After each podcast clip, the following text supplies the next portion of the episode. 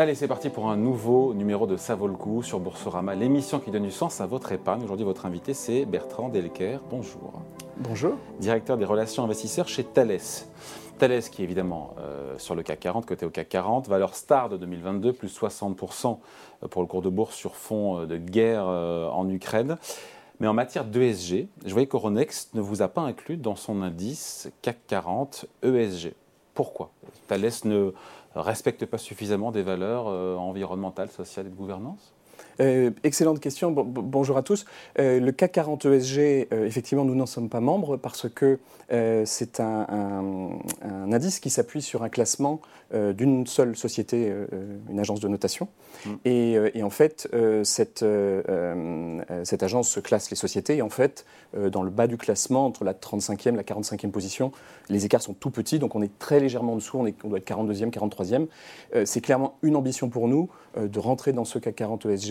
Euh, et c'est euh, derrière toutes nos actions, il y a bien cette idée que nos actions ESG soient plus reconnues euh, par la communauté financière et par exemple par cet indice. Hmm. Au-delà de cet indice CAC 40 ESG d'Euronext, la défense, qui est l'une des activités principales, centrales de Thales, comme l'aérospatiale ou encore la sécurité, est souvent jugée par beaucoup d'investisseurs comme étant incompatible avec les critères ESG, comme d'autres secteurs, le charbon, les armes controversées, le tabac. Il y a une question philosophique de fond aussi? Alors c'est effectivement, euh, euh, quand on refait l'histoire de l'ESG, euh, il y a quelques années, il était assez évident pour un investisseur ESG qu'il fallait exclure les sociétés de défense. la défense était perçue comme un secteur dangereux, mauvais, avec des questions de, typiquement de, que les armes tuent et ce type de, questionnement. Aujourd'hui, on voit vraiment un changement d'attitude et, vous citiez notre performance de notre cours de bourse en 2022. Ben, derrière ça, il y a aussi le fait que des investisseurs qui appliquent un prisme ESG se rendent compte que oui, on peut investir dans des sociétés de défense. Derrière la défense, il y a bien sûr des objets qui tuent euh, d'autres personnes, mais il y a surtout un sujet de protection. Aujourd'hui, euh, quand on parle de l'Ukraine, quand on parle de, euh, de, protéger la France, quand on parle de la cybersécurité, eh Thales est un acteur majeur et c'est devenu une évidence. Donc, beaucoup d'investisseurs ESG changent leur point de vue sur, ce secteur et se mettent à, réfléchir et à se poser la question s'ils peuvent investir dedans. Hmm. Thales donc participe à la décarbonation de l'économie, c'est un, peu, excessif, mais en tout cas décarbonation en tout cas de l'aviation, si on prend ce secteur-là. Comment vous faites et qu'est-ce que vous faites concrètement? Tout à fait. Alors, sur l'aviation, vous vous rappelez, hein, dans, les grands secteurs dans lesquels on, opère, il y a l'aéronautique. Et euh, sur l'aéronautique, euh, on a vraiment euh, un rôle intéressant à jouer. vous vous rappelez hein, que, l'industrie aéronautique, dans son ensemble, vise une décarbonation ambitieuse. Hein. Hum. Il y a un objectif d'être net zéro d'ici 2050. Et pour y arriver, il y a un certain nombre de ruptures technologiques qui vont être mises en œuvre. Il y a toutes ces questions sur la propulsion à l'hydrogène. à plus court terme, il y a des technologies que nous développons et qui peuvent contribuer à cette décarbonation. L'exemple très simple, c'est les systèmes systèmes qui sont à bord des cockpits, euh, ce qu'on appelle les FMS, les Flight Management Systems, et puis le contrôle aérien. Quand vous regardez aujourd'hui les trajectoires des avions dans le ciel, euh, en fait, elles ne sont pas du tout optimisées. Aujourd'hui, on est encore sur une logique où les avions vont euh, d'une balise à une autre, et puis l'échange entre l'avion et le contrôle aérien, il se fait par la voie. Ça, c'est vraiment les technologies anciennes. Lorsqu'on passe dans un monde digital, lorsqu'on déploie des nouvelles technologies à bord des cockpits, quand on déploie des nouveaux systèmes de contrôle aérien, on peut optimiser les trajectoires des avions. Et, on ne parle pas d'un petit bénéfice. Hein. C'était ma question. L'optimisation des, euh, des, trajectoires, ça peut représenter jusqu'à 10% d'économie. Alors si vous imaginez que le transport aérien, d'ici quelques années, c'est 1 milliard euh, de tonnes de CO2, 10% euh, c'est 100 millions de, tonnes économisées, c'est énorme. Bon. et d'ailleurs, on ne le sait pas, euh, mais euh, euh, les mesures du GIEC, pardon, c'est notre sujet, je, parle de l'espace pour le coup, je passe à l'espace, viennent de l'espace justement, et donc l'activité de Thales est essentielle. Alors tout à fait, c'est l'autre partie sur laquelle on, communique pas mal quand on parle d'environnement, et c'est assez méconnu. Lorsqu'on parle de changement climatique, bien sûr, il y a un besoin d'analyse, de modélisation, et le GIEC euh, qui développe toute cette science euh, de, l'évolution du climat, l'évolution de la météorologie, il s'appuie énormément sur des données qui viennent de l'espace. Euh, on dit, le GIEC déclare que 50% des données utilisées dans les modèles de climat viennent de l'espace. Et qui est le grand acteur, un des grands acteurs de la construction de satellites d'observation hmm. depuis l'espace? C'est Thales. Roland de tambour, c'est Thales. Exactement.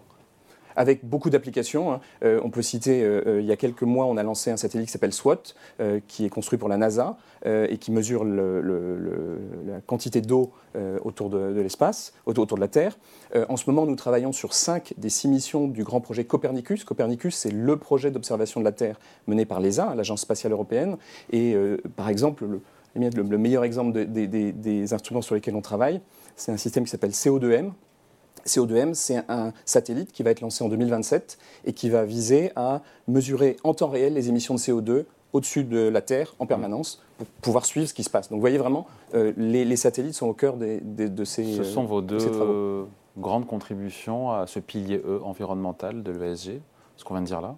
Sur l'environnement, oui, c'est vraiment les deux produits euh, évidents ce qui relève de l'aviation et ce qui relève des satellites. Ensuite, en interne, il y a tout un travail, bien sûr. Hein. c'est euh, les enjeux de, réduction de nos émissions propres, euh, c'est toutes les questions d'éco-conception dont on pourra parler si, vous le souhaitez. Ouais.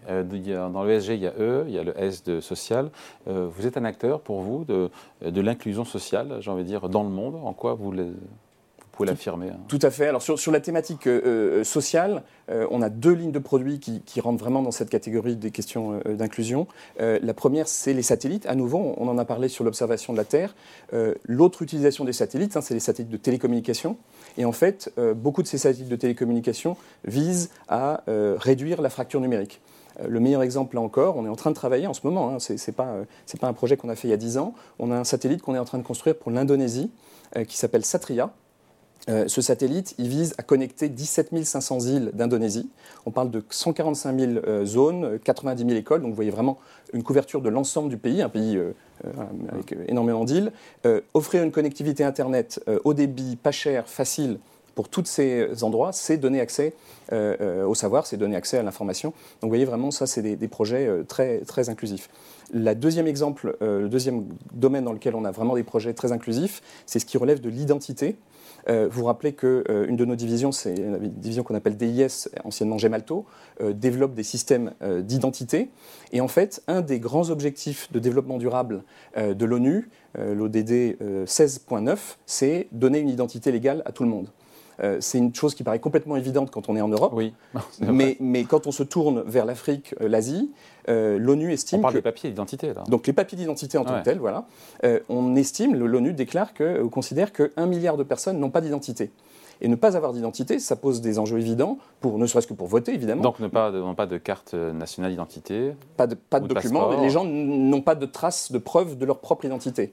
Et ça, c'est un besoin fondamental. Je vous parle du vote, hein, mais évidemment, vous voulez accès aux, services sociaux, vous voulez ouvrir un compte en banque, vous voulez tout type d'activité, il faut des papiers d'identité. c'est quoi? Eh bien, Thales est un des grands fabricants de solutions d'identité physique et numérique. Euh, sur ce type de projet, hein, vraiment spécifiquement des projets visant à donner de l'identité à tout le monde, hein, ce, milliard de personnes qui n'ont pas d'identité. Euh, sur les dernières années, on a développé ces solutions dans 20 pays et fourni des identités à 300 millions de personnes. Donc vous voyez, c'est vraiment euh, le type de projet. On fait aussi bien sûr des passeports en Europe, en Angleterre, aux États-Unis, etc. Euh, Bertrand Delker, on a beaucoup parlé des, euh, euh, de ChatGPT, de l'intelligence artificielle. Et comment toutes ces technologies, nouvelles technologies, doivent, ou en tout cas ont besoin, ont un besoin d'engagement éthique? Parce que là, c'est tout le sujet quand même. Hein. Tout à fait. Alors, ces questions éthiques du, digital, de l'intelligence artificielle, effectivement, elles, font l'actualité en ce moment. Et euh, en tant que grand acteur de haute technologie, euh, nous, nous réfléchissons à ces questions depuis pas mal d'années.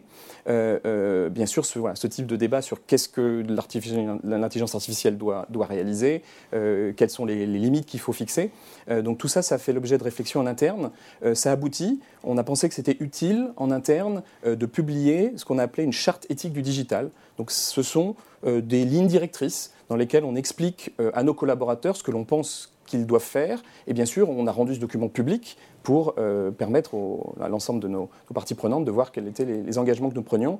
c'est des engagements qui relèvent des enjeux humains, des enjeux de sécurité, des enjeux d'environnement.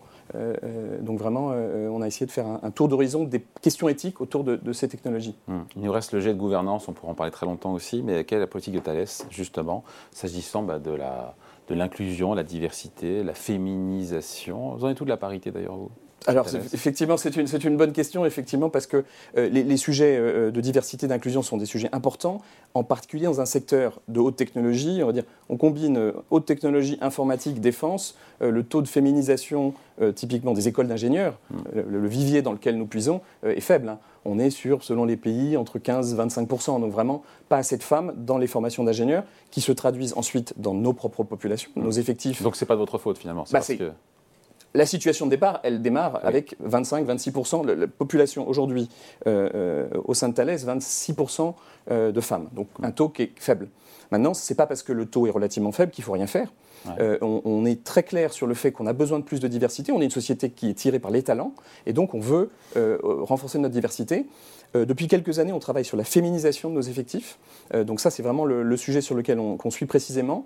et typiquement la question du plafond de verre. Euh, aujourd'hui, on s'est fixé deux objectifs hein, sur, les femmes, euh, la féminisation.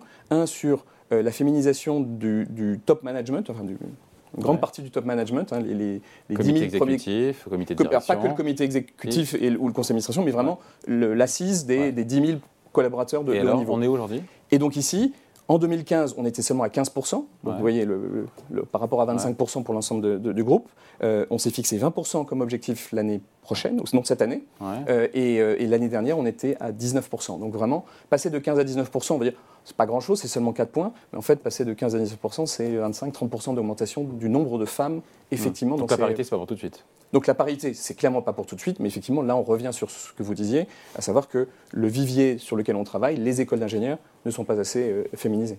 Voilà, tout commence à l'école.